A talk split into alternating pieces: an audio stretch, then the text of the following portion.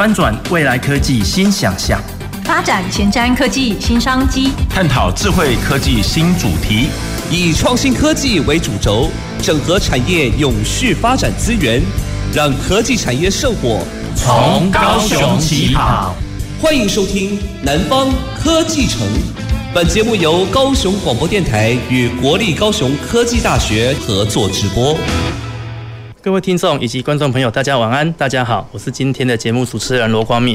那好久没有来主持节目了哈，那今天一进到这个场地就就非常的紧张，因为我前面多了两台摄影机，然后那这个这个摄影机呢，也意味着我们未来南方科技城的节目，除了在脸书跟电台的平台直播以外，那在 Podcast 以及在有线电视频道哦也会。同步的为各位听众以及观众朋友们服务，那我们这边也会更用心的去做出更好的节目来回馈大家。，OK，那我们回到今天的主题，我们今天要跟各位听众朋友聊的是科技餐饮这一块。那在之前的节目，其实我们有分享过，就是透过科学的哦以及管理的作为，现在的菜哦，我们的植物、我们的农产品，它其实都是可以有履历的。哦，从这个种子开始播种，然后它开始成长。然后收割，然后甚至包装，然后放到你的桌上，它其实整个的过程是可以被记录下来的。好，所以以前的广告那个说，那个阿嬷说，哦，原来电脑还经土豆哈，但是现在电脑哦不止也要经土豆，哦，它还会照顾头刀，哦，然后看着它长大，而且让它卖一个很好的价钱。好，那所以呢，今天我们就要来跟各位听众朋友聊聊这个科技餐饮的话题。那我们今天的主题会放在有机农场以及智慧共生上。那我们今天非常荣幸邀请到法线有机农场的负责人，那他同时也是百大青年农民的李法宪李博士。呃，各位听众大家好，哎，主持人好，嗯，非常开心今天有这个机会来到这个地方。我叫李法宪。是我们非常欢迎李博士。我自己觉得我已经是一个很黑的博士了。那 我们想到今天来了一个比我更黑的了哈。那当然我的黑跟他的黑是不一样，他是皮肤黑，那我可能哦不知道哈，其他地方哦比较黑了哈。好，那我想今天李博士呢，他其实是一个很特别，也是一个很有故事的人。哦，那因为李博士哈，那你看博士哦，博士晒这么黑，而且又务农，而且重点是他不是农业的博士。哦，他不是，他是学管理，应该是管理科学类的博士。呃，我是读社会学。哦，社会学的博士。对，那所以呢，各位其实听众朋友如果有兴趣，你在网络上打上我们的李法宪李博士的大名，其实你可以就可以看到他很多的介绍了。那但是像这种有故事的人呢，我们从网络上看到这种冰冷的文字，其实不足以好去感受他的一个心路历程。那我想今天一节目一开始，我想还是要来请教我们的李博士，就是说为什么你当时会顶着一个社会学博士，然后从英国回来，那但是却在职场打滚了一番以后，却毅然呃决然的投入农业这个产业。啊、呃，首先我应该这么讲了，我读社会学，我做的主要的研究的题目是在劳动劳动学研究。OK，对，做劳工研究。那所以你看，我做的其实是比较属于这个所谓呃，就是相对于社会底层的这些啊、呃、研究对象是，是，所以我其实对于社会的这些观察，都会是比较偏向于比较关心一些呃比较弱势的这一群人，他们在整个就业条件啊、生活条件啊、劳动条件等等之类的。所以你说我从这样子的一个研究环境跳到农业这样的环境，我觉得诶，其实也刚好。哦，对，我变成我的关怀的对象，我我关怀的过去是从学术理论去认识的这一些对象，是我变成了我亲自参与在他们当中，我亲自走入了他们的环境里面去认识这些。当然，这是一个经过相当的一个挑战，一个变化。那为什么会有这样的变化？其实我觉得不是，我觉得是那时候呃就很单纯，就是为了能够。吃的健康一点，吃的安心一点。OK，对，有一段时间台湾发生了一连串的食安的问题，没错。那那一段时间，我太太讲了一句话，我印象非常深刻，而且我那时候我真的还不晓得怎么回答她。她告告诉我说，然后问我说：“哎，发现，你有没有想过为什么最近连买个东西吃都变得这么困难？”嗯哼，他他的意思是说，买东西很简单，可是买到自己能够安心，能够觉得没有什么太大的问题的东西，变突然变得很困难。对，那时候我就给我一些很很很有趣的一些想象，然后对，吃怎么突然间变得这么困难？过去我们觉得是很简单的事情，到底吃这件事情出了什么问题？那当然，在辗转的一些机会，让我有机会去认识到、接触到了农业这件事情。嗯，我就开始去认识这这个环境，然后开始去接触这些农民。我发觉，哇，这个环境真的跟我想过去所传统上刻板的印象真的不太一样。呃，就是他们的工作。因为我我我想要去认识这些东西，也跟我过去的习惯有关。我想要走到他们的当中，走到环境里面去认识他们所的工作环境，认了解他们的做的事情。拍谢，我这样一去之后，我就屌了呀！我突然发觉，在他们的环境当中工作是非常有趣的一件事情。OK，然后呢，这些工作的内容让我觉得哇，诶，真的很有趣。然后可以从无到有把它生出来，然后可以在这工作当中去找到很多很有意思的事情，然后去观察一些事情的发生，然后跟一些很单纯的农民互动，是，然后你会认识他们的一些生活，然后他们生活，哎，我认识的农民都是也都是呃跟我过去一样，就是不是传统的农民，哦，他们都是呃。曾经有一份工作是，然后就呃换到了一个有机农业的环境里面去，这样，所以跟他们认识，你可以认识他们过去以及他们为什么要变成是有机农民的这样的一个转折点。是，然后跟着他们一起工作，你会看到他们的眼中的农业，其实会开启了我啊、呃，或者说打破了我。过去对农业的一些想象。是，然后我开始对他们就产生好奇，我想要多一点了解他们在到底在干做什么，然后没想到我自己跟着进去做，我发觉哦，真的好好玩，是，所以就这样子，然后就就一就爱上了农业这样，然后就认认识了这一群很有趣的农民，然后就把我一一就这样拉进去了，就一起去在这个环境里面去去探索一些很有趣的事情，是，那那当然。在有经过一段家庭革命啊，我讲的家庭还不是我太太，因为是她起的头。哦，是，我想说，嗯，不是，不是她，不是她推你入坑的？是她起的头，是是跟我的父母的一个家庭革命。对，我父母当然不会支持这件事情。嗯，可是我我太太也会担心啊，说你怎么这么勇敢？是啊，我就说哈，呃，你不用担心。我说我们最糟糕的情况，其实就是现在。我讲的现在就是指说。呃，我们家里永远有吃不完的种的东西，是。然后呢，你我们把这些外食的费用都省下来，其实就可以省下很多钱。是。然后你不用再担心这这吃也吃的安心，是吃是吃的很愉悦的事情。是。然后呢，如果最糟的情况就是这样。我们不会再比这种情况更糟，所以我们只会越来越好。是，哎，他也被我说服了。对，你可是你刚刚这个理由听起来是一个很好的理由，没有是一件很很美好的事情哎。对，如果我今天可以把外食的钱都省下来，然后我永远有吃不完的健康的最好的食物。这个只是回应我太太一开始问我为什么吃一个东西这么难嘛？买一个东西吃这么难？哎，你未来你就不用去买，也不用担心吃的东西。对，那是哇，你整个压力突然释放。对啊，那其实是一是一种美好。对啊，是一种。所以那当然这是要很有勇气才讲得出这些话。OK，对对。那你从你刚刚的分享中，其实你有提到一个点，就是有机啦。是。好，因为这我不知道有机农业跟我们传统我的农业有什么不同？或许是因为你接触到的是有机农业，才让你这么勇敢的，然后愿意做这个决定。可以这么讲。我当我决定要踏入农业的时候，我告诉自己一个一件事情，就是说，如果我要成为一个使用农药跟化学肥料的农民，那我不用，那不用我去做。OK，因为现在市场在在农民农业圈里面太多比我更厉害的人，是。那么我必须要走出一条不同的路。那当然我不能说那是一条不同的路，因为已经有很多的前辈在这里做。对，所以我只是我要去做一个我自己。呃，喜欢的事情，嗯，我要从我喜欢的当中去找到乐趣跟热情。对，所以呃，我当然就选择我我觉得最我自己内心里面的价值观，我觉得很肯定的一件事情，我就从事有机农业嘛。对，对啊，所以这是对我来讲选择上是毫无困难的。是，那走下来也发觉，哎，我还好，我的选择是对的。因为为什么这么讲？因为只有有，等一下稍后如果有机会，我们再去多一点讨论有机农业的有趣，就在于它没有标准的答案。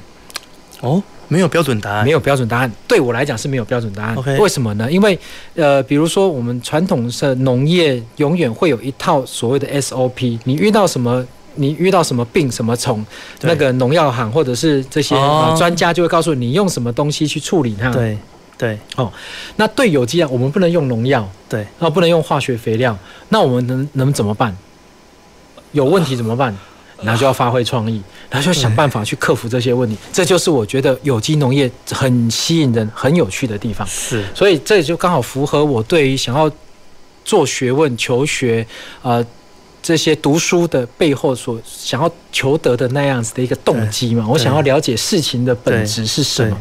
所以，当我永远都只是会得到一套标准答案的时候，那么我就不会想要在这个环境里面，我会我会腻，是，我会觉得啊，就是这样子。对。可是，当你发觉你所有的问题都要自己想办法努力去克服跟解决的时候，是。那真的是会让这件事情变得非常的有趣。OK，不不过您刚举的例子，我举的那个例子，我觉得蛮玄的，就是说，你今天如果遇到植物的问题，但是你不能用药。那难道要用爱吗？就像就是说，如果我们今天养养宠物，那今天宠物可能不开心嘛，那我们可以关怀它，我们可以用我们的爱让它感受到主人对它的的的关的关心。那今天是植物，它今天在成长过程中，它遇到了一些问题。如果我们今天不能够用药，你能不能帮我们举一个简单的例子？你所遇过的？呃。这个问题要讨论，可以真的是要花一点时间，但是我用很简短的时间跟你讲。OK，呃，在我最新的一一座农场的开垦里面，我用一句话去设计这座农场。有、uh huh. 什么话呢？就是用以生态营造去支持农业生产。啊、uh. 再再一次，好，以生态营造去支持农业生产。OK，为什么？因为传统上我们总是会觉得说要，呃，传统的农民总是觉得你要用农药跟化学肥料才可以。种出东西来，好，那我们有机农民或生态农业的农民没有办法用农药的前提之下，你如何去克服病害跟虫害？OK，这就是创意的地方。好，那我的解决答案、解决方法就是用生态。OK，为什么？因为有一句话其实是很很实实生生物界里面弱肉强食，或者是说我们讲说，当某一个族群的密度。数量密度过高的时候，是它的天敌族群一定会出现。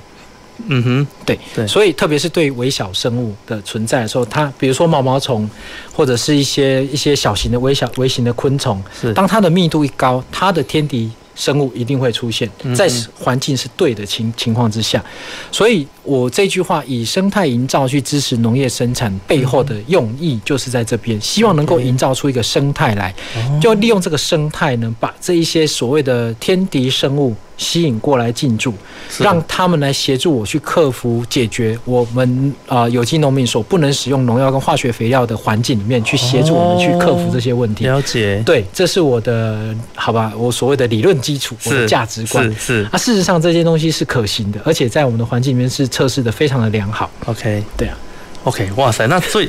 这感觉蛮棒的，因为这个这个观点其实我们没有想过，就是在动物上，我们我们可能会觉得说这是一种用情境来引导了。是。那在在植物学，在农农业上，我们也是用类似一样的概念来做这件事。对，没错。呃，我我本身读社会学，有一个很重要的一句一个概念，就是啊、呃，我所谓的社会有机体。嗯哼。好，社会有机体的意思，如果放在人类的社会里面，我们讨论的是说，在这个社会里面出。的每一个人，他都有每一个人都有他的功能跟角色。是，你不可以因为他的阶级去呃去忽略他或者去轻视他。是，他还是有他的价值存在。对，对，那我们把这样的概念挪用到农业环境里面去，也是一样的概念。我们讲说，哎，农民传统农民总是觉得说有病有虫，有虫就不好，对，有草就不好。对，但是对我们来讲，有呃虫跟草。或者是其他的病菌，他们在这个环境里面是自然存在，是是我们人类去呃抢夺了他们的生活环境，所以他们必须要维持要要生存的呃做法，就是也要去吃，也要去会影响到你。那人的想法就是以本位主义，你去思考说啊，我我你只要任何会影响到我的收成的收成量的品质的这些东西，我都一定要想尽办法是把它。排除掉，对，所以就会有所谓的农药跟化学肥料的使用。嗯、那你如果换个心情去，换个角度去想，你如何跟这一群呃生物共存？嗯，利用他们本来就存在这里的呃呃的功能跟角色。你思考用不同的角度去思想思考他们的存在，那么你就会得到不同的答案。是，那一旦得到不同答案的时候，你就会开始产生不同的想象，然后去用不同的想象去执行落实在这整个农业环境的耕作里面，是，会让这件事情变得非常的有趣。OK，对，然后重点是什么？你的产量跟品质也不会受到很大的影响。OK，这是非常有趣的结论。OK，但是对，这这听起来是一一套，哎，就是说应该不是一套，就是说这是一个很完美的一个呃很理想的一个情境的建立。嗯、那这边我想要请教李博士的，就是说那。会不会是也是因为这样？因为大家的刻板印象都觉得有机产品蛮贵的。嗯，那会不会就是因为我们其实要在建要在建构这样子的一个有机农业的基础上，其实我们要投入这么多的一个资源，才会造成它的嗯产品的价格会比较高。呃，投入的资源多，这是事实。我们讲举个最简单的例子，我这一座最新的农场这边在经营，我自己设定的时间大概至少要五年。生态营造怎么可能那么快？对，我是说，哇，要五年才有办法达到一个比较理想的生态环境。OK，对，我们要去营造一个生态嘛。那所以在这五年的时间，表示说它它是不断的在进化当中。是，那你进化是需要时间，在这段时间里面，你的产量一定会。有增有减，嗯，所以你没有办法维持一个比较理想的一个状态，是啊，所以在这段时间，你可能把它视为一个所谓的一个呃投资期也好，或者是视为一个好吧挣扎期也好，对啊，但那就是一个必经的一个过程。可是，一旦经过了过了这个过程之后，我相信它会是一个往一个更好的、更轻松的方向去发展。好，这一段时间。它就是一种，你可能会垫高你的成本的一个关键所在。是，那这是我们在整个呃经营的过程里面，这是一个部分。那另外一个最简单的例子，比如说像除草这件事情，杂草的处理会花掉不少的时间。嗯，好，那你过多的杂草会影响到你作物的生长。对，那我们在这草跟生草跟这个经济作物之间的这个平衡点，我们也要去找出来。是，适度的除草跟保留。你要怎么保？那你除草，你我们不会用除草剂，所以我们就变成必须要用呃人力的方式去克服这个问题。是，那么你投入的人力，相对于你用除草剂的农民来讲，你就会高很多。对，所以你的最后的最终的那个成果，你的成本势必会比较高。是，对啊。那我们讲一个最简单的例子，就是这些呃很多的朋友会问我说，有机农产品为什么这么贵？哦，这是大家普遍会问的问题。那我我通常这个问题，我会反问一个问题。我觉得这个问题其实是更重要的。呃，就是那为什么惯行的农产品这么便宜？对，这个问题就是回过回到我刚刚讲的那个，嗯、就是事实上他们在使用农药跟化学肥料的过程当中，他们把一些成本本来该转本来该计算在售价的成本，嗯、把它怎么样忽略不计？是。为什么可以忽略不计？这我们等一下再说。那一旦你把这个本来该算进去的成本忽略不计，你的售价当然可以便宜。对对啊，嗯，好，那忽略不计，事实上它真的不计吗？没有，它是所有的人共同分担掉。嗯哼，我讲了，就是说，当你喷农药的过程当中，你会造成一定程度的污染。对，好，不管是空气、水、土壤，对，甚至到人啊、呃，你在喷洒过程当中所造成的健康的啊、呃、危害，是这些东西，请问你？防治成本是什么？防治谁防治？造成水污染，造成这个，比如说化学肥料使用过量，然后这些化学肥料随着呃灌溉水流到了溪流，流到了海，会造成有氧化。对，有氧化会造成海水或者是水的死亡。对，那这些东西的处理成本谁付？谁谁处理？没有。嗯、没有一个公开的一个数据去处理，对，那但是它是存在的，对，是谁处理？是所有的人共同去分担掉这个部分。我们再讲最简单的例，比如说我因为喷洒农药过程当中造成我身体呃生病，是，那我用我我我我要去用健保，对不对？健保我有部分负担，对，但是 谁负担我的不用负担的部分？对，健保局。健保局谁付？所有的人对，对，所以这个就是我们讲的，有一些隐一些成本本来该计入到这个呃售价里面的这些成本。通通都被社会大众所分摊掉，所以你就没有那种感觉，而它可以得到一个比较便宜的农产品的价格。是，所以这才是我们讲说比较需要担忧的地方在这边。我们一味的去追求便宜的农产品的背后，事实上是鼓励了更多的农民往一个更不是那么理想的操作方式在经营，在做从事，而这样不不比较相对不理想的操作方式的结果，其实是破坏了我们整个社会，好破坏了我们整个环境的一个潜在的一个因子在那边。是。对，那所以如如果像您刚所所提到的，以这样子一个有机环境的建制，那未来如果我们很稳定的来建制出这个环境，那是不是未来有机产品它的价钱也会变得更亲民，让大家更能够能够接受它？我期待，但是但是我们应该这么讲，事实上台湾的农产品价格是有，呃，应该讲直白一点，就是有过度的被政策性的压抑啊，对。呃，就是你不可以有太高的这个起伏啦，是是涨跌不能不能太明显这样，所以是有过度的这个被压抑，所以才会大家会期待的。但是我个人其实从事农业的第一个企企图，也是希望让好的东西有更多的人吃得起。是。可是我当我自己实际上在从事有机农业过程当中，我发觉，哎、欸，真的有一点难度，真的有一点难度。OK OK。所以我我会换一个另外一个角度想，我希望让更多的人认同这件事情，而你认同之后，你愿意用行动去支持。是对，在你有能力的时候，我们用行动去支持这件事情。OK，对对对的事情总是需要有人开来起头了。对啊，对对 OK。好，那。你再接下来要请请教您的就是说，那其实农业这件事情，我刚刚听到你分享的有有机这一段，好，那农业这件事情，毕竟在大家的刻板印象中，其实我们都会认为它是一件很辛苦的事。那可能大家就说啊，做产碳不急，嗯，好，那这部分我不知道您当时投入的时候。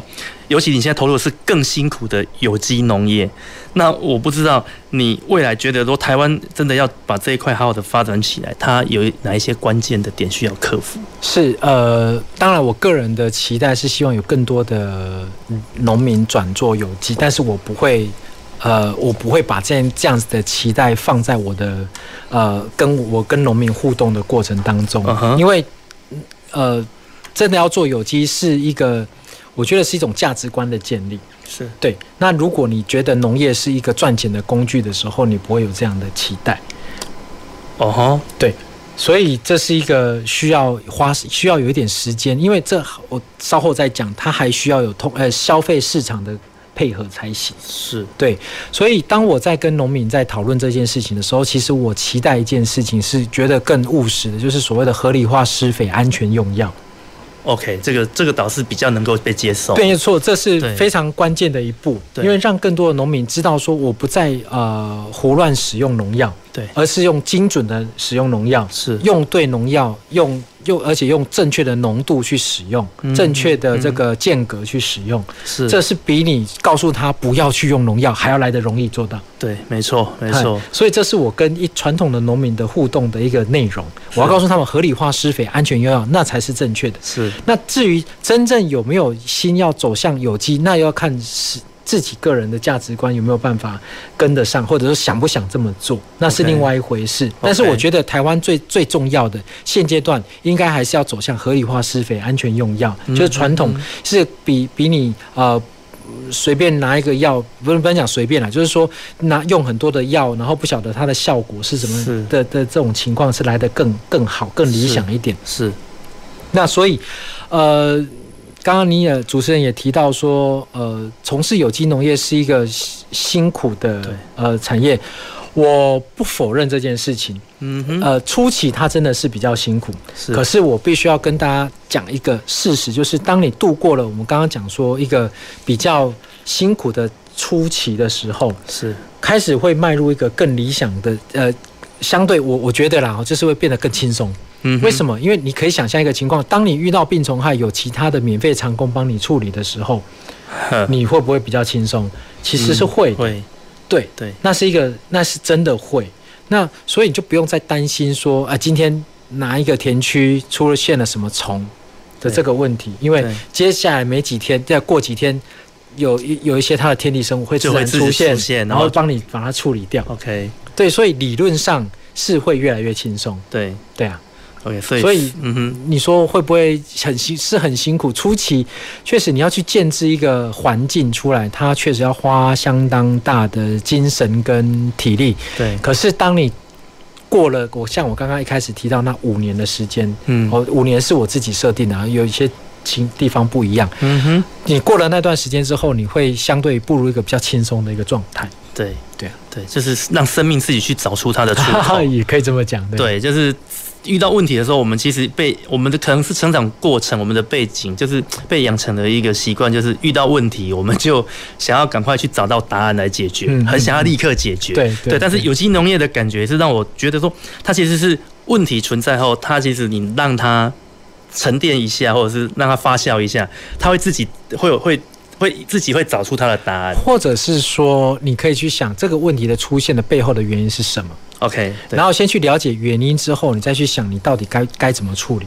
嗯这个很像欧欧洲的教育方式，嗯跟我们中国人的教育方式不一样。因为因为我们常常这太过于急于去解决当下的问题，但是并没有去思考到是不是哪个环节去诱发了这个问题。对你事实上只要去解决那个诱发的那个问题，然后你的问题就不会再发生，或者是频率会减少。对对啊，那这样子的话，你去解决源头会比你解决当下还要来的有效。是这是我们有机农民真正在思考的点。对啊。是，那每个人从事这样子的选择，他都会成功吗？就是说，他在营造这样子的生态环境。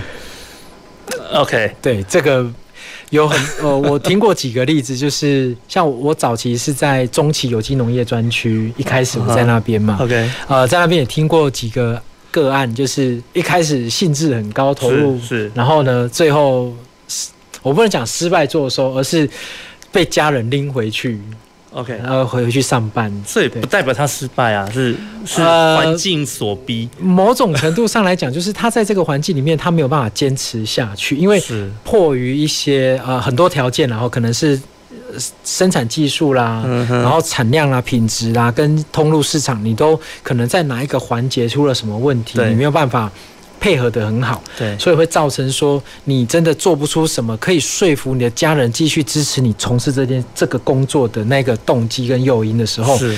那么你被被拎回去，可能就是预料中的事情。是。啊。这个我们就会觉得不是失败的问题，而是说他可能就真的必须要放弃这件事情，否则他会会家庭失和，那也不行，对啊。那您能够坚持过来的秘诀是什么？啊？我觉得就是我做对了一些事情吧，应该这么讲，对啊。就是让我我我觉得等一下我们会进一步的讨论，我在这这个农业里面，我把某一些人家觉得很枯燥的事情变得很有趣，哦，那这个其实听起来就蛮关键。对，嘿就变得很有趣的时候，你就可以让你的故事，你在跟你的消费者互动、跟其他农民互动的过程当中，会产生一些很有趣的火花。嗯哼那这些火花会让你觉得说，哎，这件事情是值得继续做下去。是是也就是说，其实我们在一样的事情上、一样的方向上，但是我们去做出跟别人的差异啦，就是对，然后要做出这个差异，是你必须要有决心，要去做出差异来。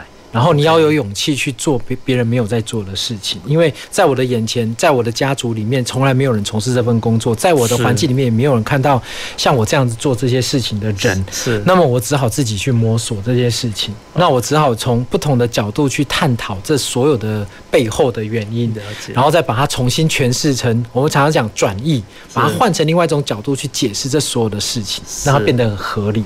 OK，好，我想非常呃时间的关系啊，我们上节目目上半段要要先进行到这边。那我们也非常感谢我们的李博士在节目上半场跟我们分享到这个有机农业的甘苦谈，然后以及他投入这个产业的一个心路历程。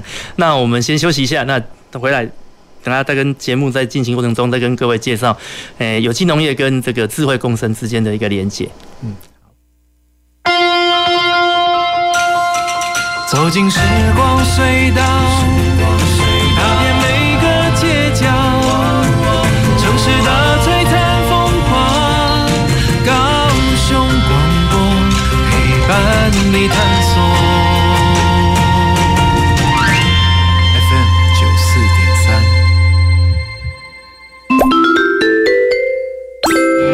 嗨，各位亲爱的老朋友、年轻朋友、好朋友，大家好，我是李罗，跟大家聊一下，你是不是有经验，或者你周遭朋友也接到过电话诈骗、诈骗集团找上门的经验？很可能就是说自己是嗯警察机关单位，所以他必须要对你在电话中做笔录。接下来他很可能就是会把电话转接到他们所谓的检察官、法官，然后就会要求要管理你的账户。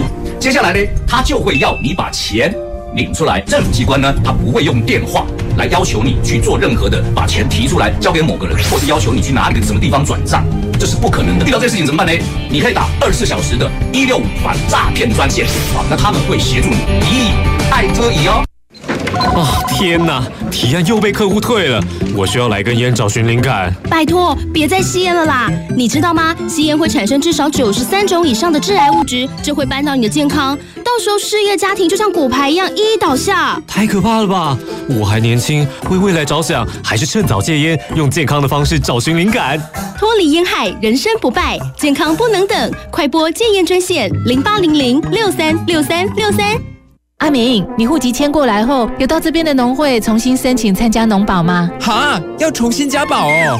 要啊，参加农保的投保单位是户籍所在地的基层农会。如果农保被保险人户籍迁出原本农会组织区域，依规定，农保只能保障到户籍迁出当日为止哦。你哦，要赶快向新迁入地的基层农会重新申请加保，经农会审查通过，向劳保局申报后，才能继续农保的保障哦。以上为劳动部劳工保险局广告。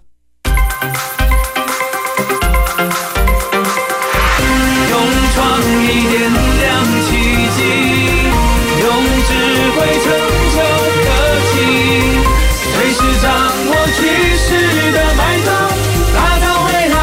收听高雄广播，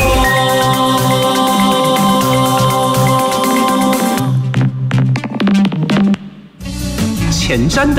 未来的，您现在所收听的是提供您最多科技产业新知的南方科技城。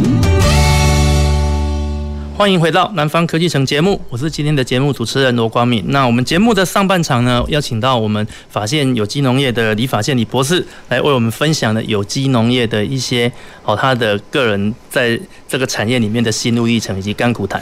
那节目的下半段呢，我们会接下来会进一步的将智慧共生这个议题来导把它导入进来。那首先我们这边想要跟李博士这边请教，就是说，诶。这几年，我们这个什么所谓的 AI 啦、智慧化啦、物联网啦等等的，它其实是非常盛行的。那在有机农业里面，这边我不知道您对把这一些很科技的东西引到有机农业里面来，您的看法是？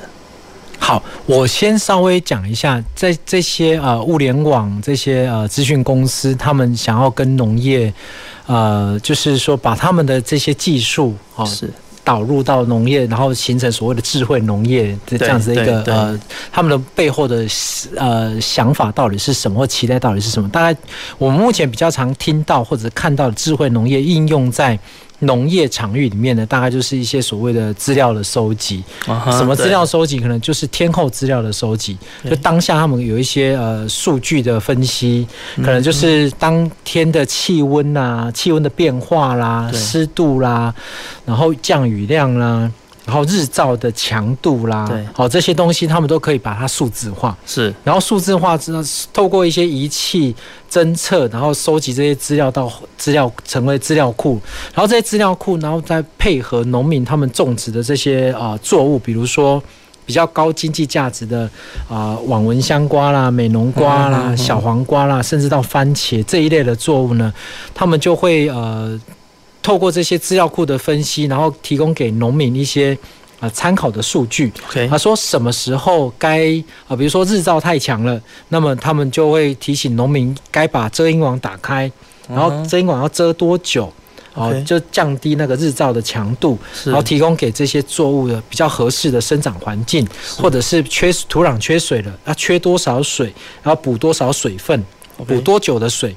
然后就可以补多少水分，这么精准哦。然后对他们会有一些建议，然后 pH 值多少，嗯哼，然后那个土壤的 pH 值，然后因为有些作物的呃 pH 值有过呃太高太低都不行，是他们要在控制在那个 pH 值适合的范围之内。那要怎么用什么方式去提醒农民说，哎，该做什么事情，嗯等等之类这些东西，都是透过啊日常的资料收集到资料库之后，然后资料库在。在啊、呃，这些资讯公司，他们在透过跟农民之间的合作，去形成一个所谓的呃包裹式的这种呃资料的提供跟建议，是，他告诉你说，你这个时候该做什么事情，现在在哪一个区域种植什么作物，那么在这样子的一个气候条件之下，是，他建议你做什么动作。OK，哦，这样子的，或者是你需要补什么肥料，OK。啊，不会，对，就可以做到这么的细致的部分。那它这个放租到台湾所有的农场都适用吗？不行，因为台湾的虽然台湾很小，是，可是我们常常讲，只要你跨一个县市，你基本上你气候条件其实就不太一样。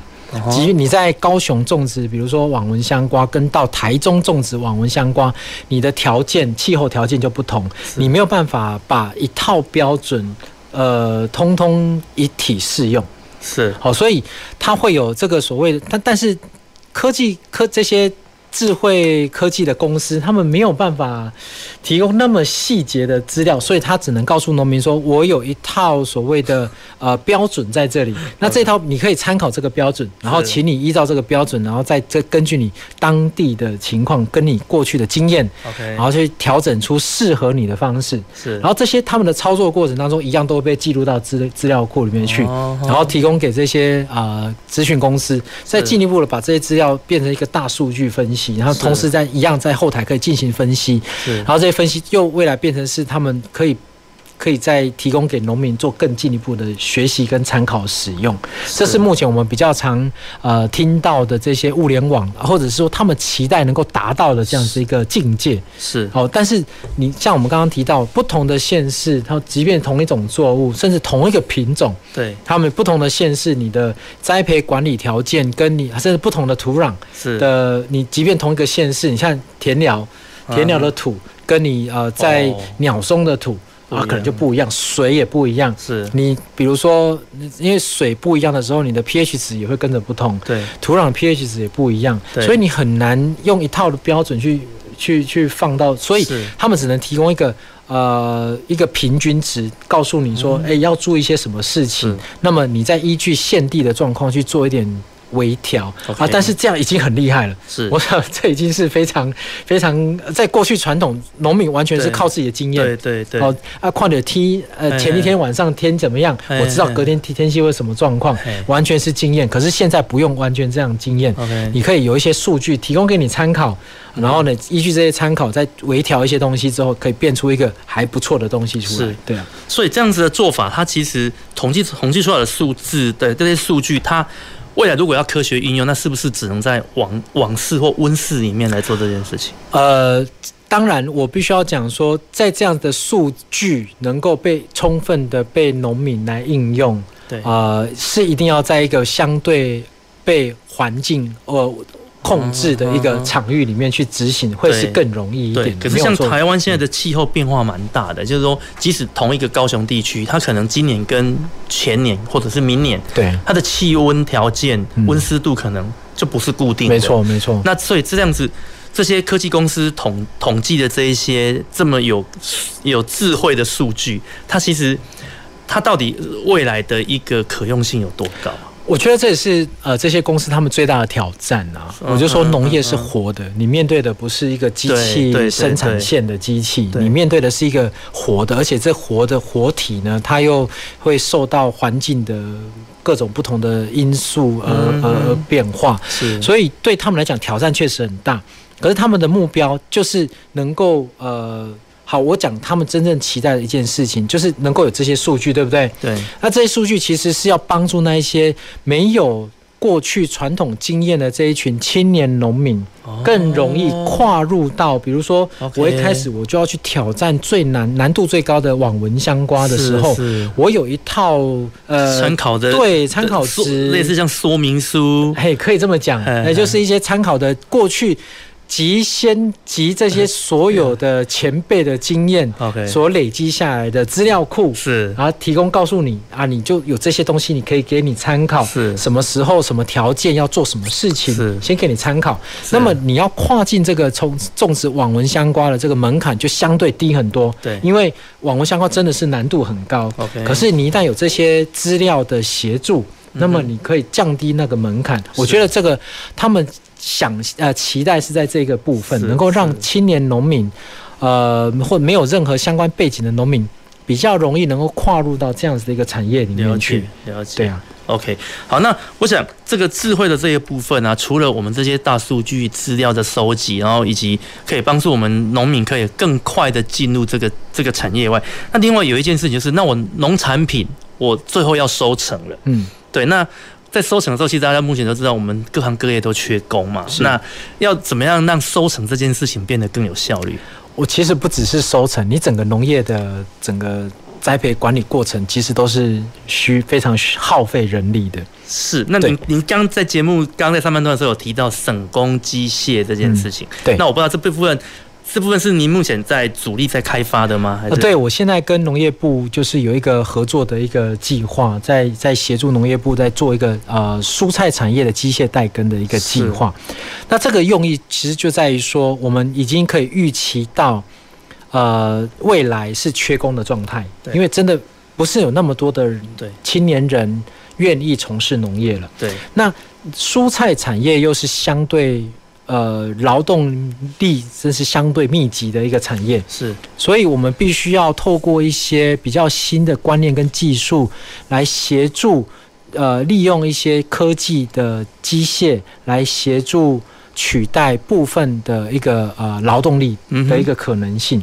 所以，比如说，在我们现在一直持续在努力的，就是找到一些比较能够减少劳动力密集，而且会会让农民做完就是腰酸背痛的那种那种动作。我们希望能够透过机器来协助这个工作，能够用机器来取代。是。那这是一个所谓的省工机器的一个啊、呃、开发导入跟呃跟运用是的一个过程。是。那这个东西。其实我们我们跟农业部的一个呃观念其实非常的一致，大家都知道说未来的五年十年，在这个呃比较年长的年年长的农农民长辈，或者是农业从业人口，他们一定会开始逐渐进入退休期。对，那一旦退休，这些工作就没有人做。对，那没有人做农业是一个人类呃粮食生产的一个唯一来源。唯一那如果没有人从事农业耕作，人会粮食会不足，嗯哼，那么该怎么办？农业一定要继续下去。那所以我们必须要在呃缺工的情况之下，我们必须要去找到相对应的机器来协助减少缺工对于农业永续发展的呃影响。是，所以这个是我们在呃在这个领域里面去思考的一个部分。OK，那目前的省工机械它可以应用大概在什么地方？就是说，我们传统的机械认知都是我们人去操作，是这样子的一个设备嘛？那你们现在在做的也是像这一种嘛？我我的问题是说，像你看，我们有看那个钢铁人，嗯，他穿钢铁装，他穿上去以后，他其实可以，例如说对身体的某一些部位提供的支撑，嗯，然后他又可以加快可能他手手部的一些动作或力气，是这样子的开发有没有人在做？这是有的，这是有的，就是一些呃，比如说骨骼支架去协助，比如说我们在彰化，呃，我们看到彰化最多的就是那个葡萄，哎，对对，葡萄就是种在上面，你要长时间是手举着，然后头抬着去做一些剪剪枝的动作，这长时间下来，他们。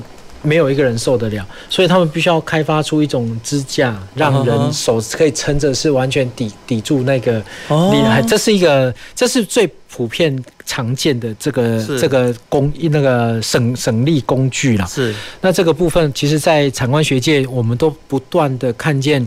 一些新的概念的一个出现，然后让东西是越来越越好用，是哦，这是一个非常重要的一个部分。那当然，这是我们期待的一个部分。那接下来还有所谓的，呃，像无人机。哦，无人机的技术也是在最近这几年是发展的非常的啊迅速嘛，对不对？对。所以我们有所谓的，一早期是人人背着农药农药桶下去喷，然后接下来会背着拉着农药的管子下去喷，啊，喷是人直接接触农药嘛，这是非常危险性非常高的。现在就是发展成所谓的啊，用纸那个无人机无人机来协助喷洒农药，OK，速度很快，然后你人又不用直接跟农药接触。是哦，所以是相对安全性相对高，是哦，这样子的一个方式是提高提高你从事这份工作的。我常常讲，省省工机器是提高从事农业工作的质感呢、啊，质感 你就不用做的灰头土脸。OK OK，那会不会会因为这样而让你少晒一点太阳啊？啊，理论上是。听说你今天晒了一整天的太阳。今天是因为我在做实验。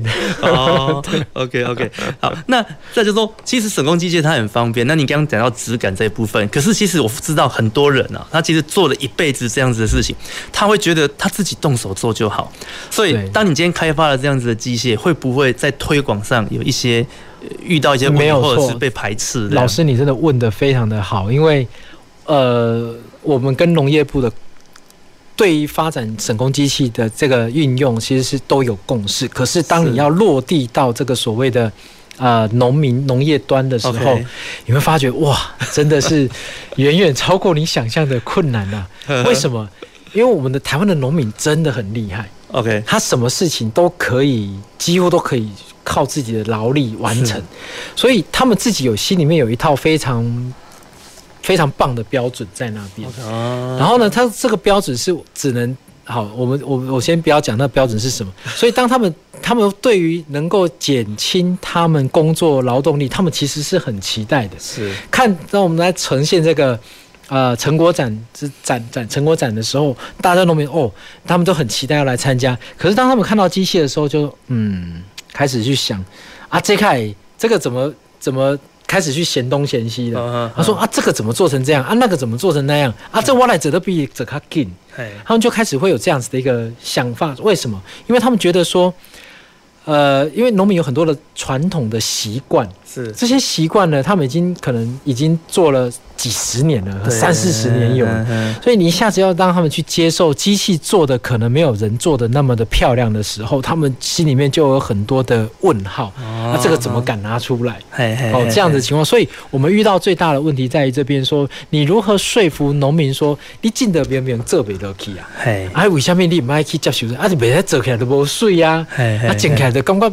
美哈啊，对吧？就出现这种很有趣的这些对话出来，而且哦，好啦，就就只能先接受。可是农业部跟我们共同共识是什么？不要怕，因为这些东西哈，你如果现在不做，你以后还是要做，因为你你缺工是一个趋势，而且是必然发生的。你现在不做，你未来一定会面临那个问题。那你现在做就是提早做准备，等到他们真的已经啊。认清了这个事实之后，他们势必一定要去接受这件事情。那么，我们就可以把已经成熟的技术，对，把它顺势的运呃落地运用进去，对，这样才有办法在真正需要的时候不会措手不及。是，然后在这个过程里面，我们也不断的跟厂商在讨论机器的修改，嗯哼，哦，机器要怎么做，然后怎么调整才能够符合台湾耕种的需要。对，好，但是很不幸的是，很多这些厂商都是。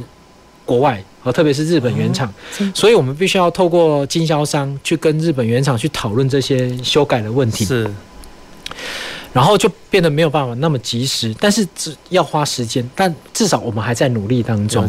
那不会说到时候我们突然真的要的时候，我们要这个没这个，要那个不行，对，所以就产生很大的一个落差在那边。所以我们现在预就是预可能我们现在努力的。为了那五可能未来的五年十年在预做准备，是，是对。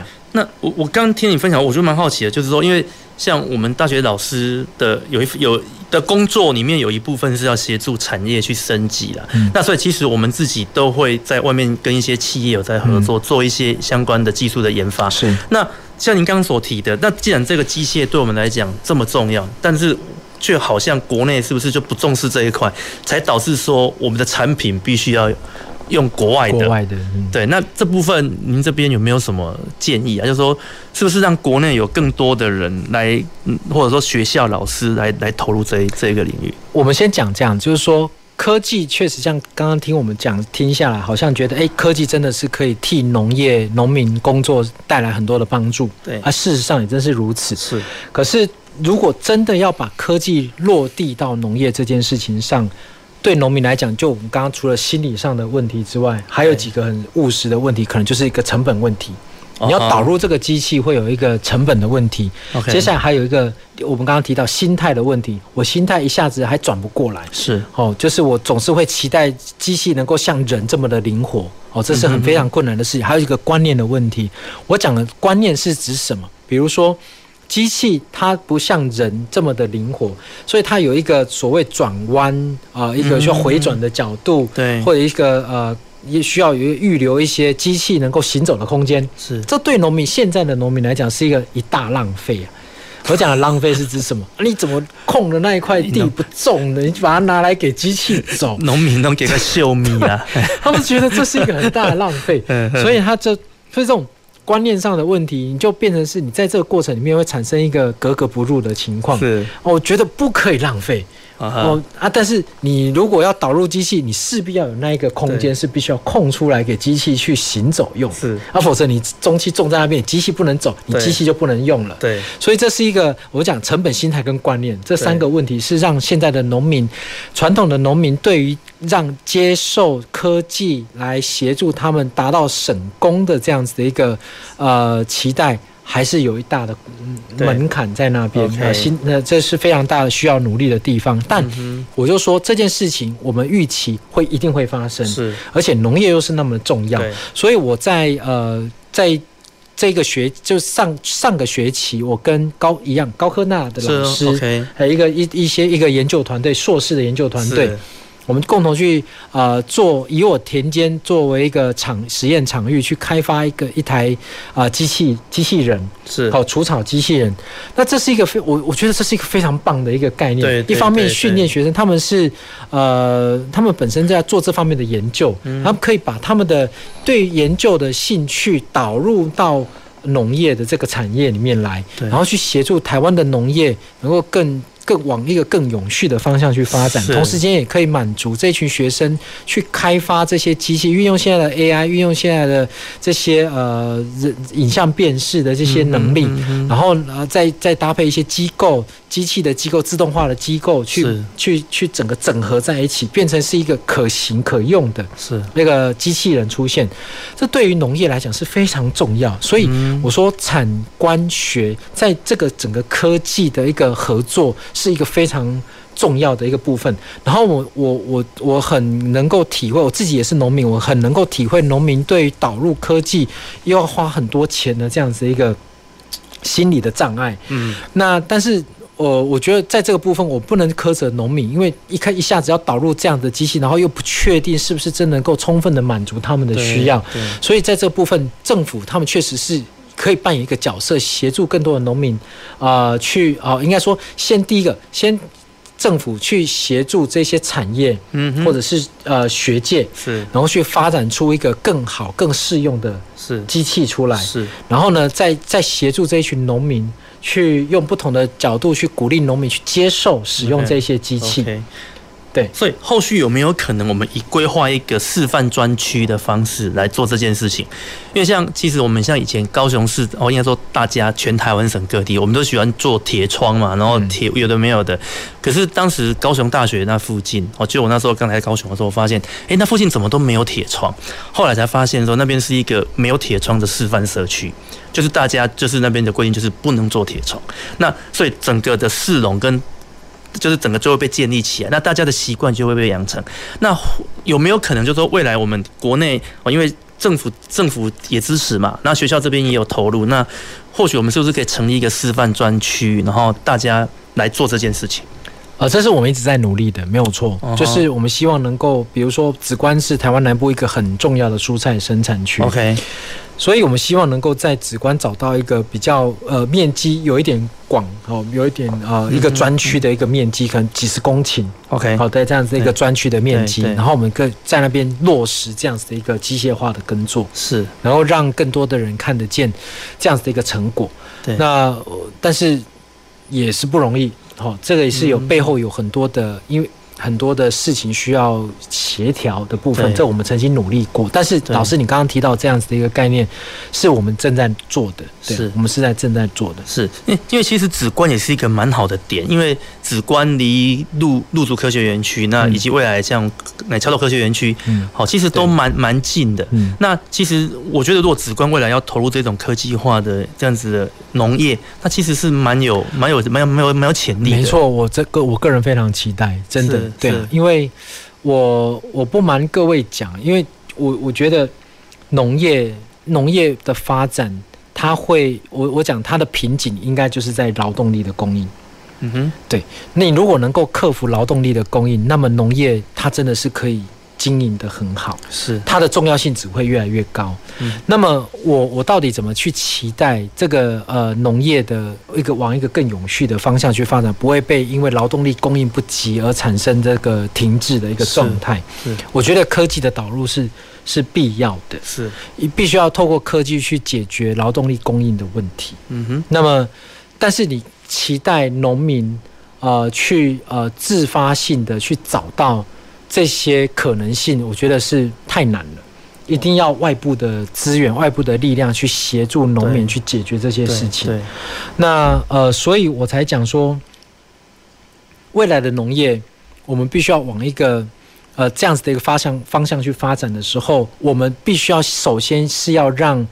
呃，农业的需要被更多的人看见，是因为现在我们常常会觉得农业的议题不是那么容易被讨论，是因为它的被某种程度上它的可被取代性很高。嗯，我讲的可被取代性是指说，你台湾没有的，我进口就好。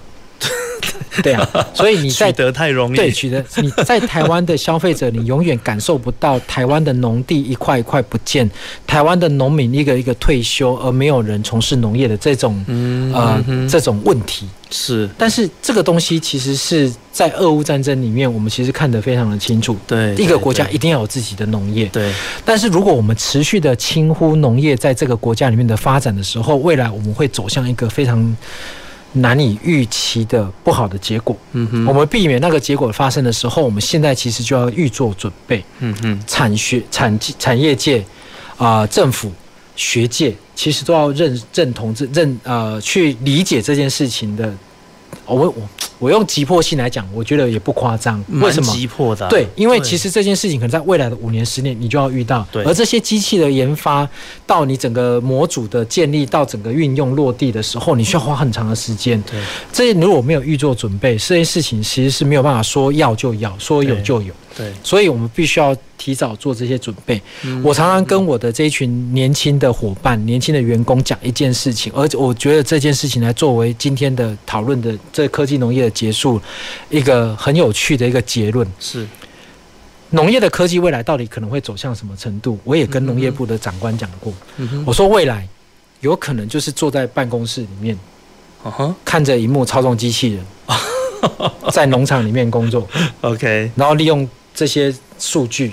去做合理的判断是为什么？你真的会缺工？你真的已经没有那么多的人去照顾那么多的农作物，你只能透过这些东西去完成这件事情，这是有可能可以做到的。没错，所以，呃，所以我跟这一群年轻人讲，你们还是要很认真的去学习农业里面每一个环节，但是未来你们可以不用直接到农场里面去，嗯哼，你们只需要在一个环境里面去了解你的机器人。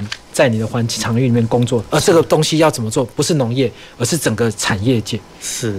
就是，这就是回到我们今天呼吁我们今天的主题，让整个农业变得更有智慧了。是啊，对。那所以想，我今天因为时间的关系，我们节目要进行到这边。那也今天非常感谢李博士的一个分享。好，那我们从传统的农业进入到有机的领域，然后再把话题引导到让农业可以变得更聪明的这样子的一个方向。我们非常的感谢李博士今天的的参与。好，前瞻的科技的未来的南方科技城，我们下礼拜同一时间空中再会。南方科技城节目由高雄广播电台与国立高雄科技大学合作直播，感谢您的收听。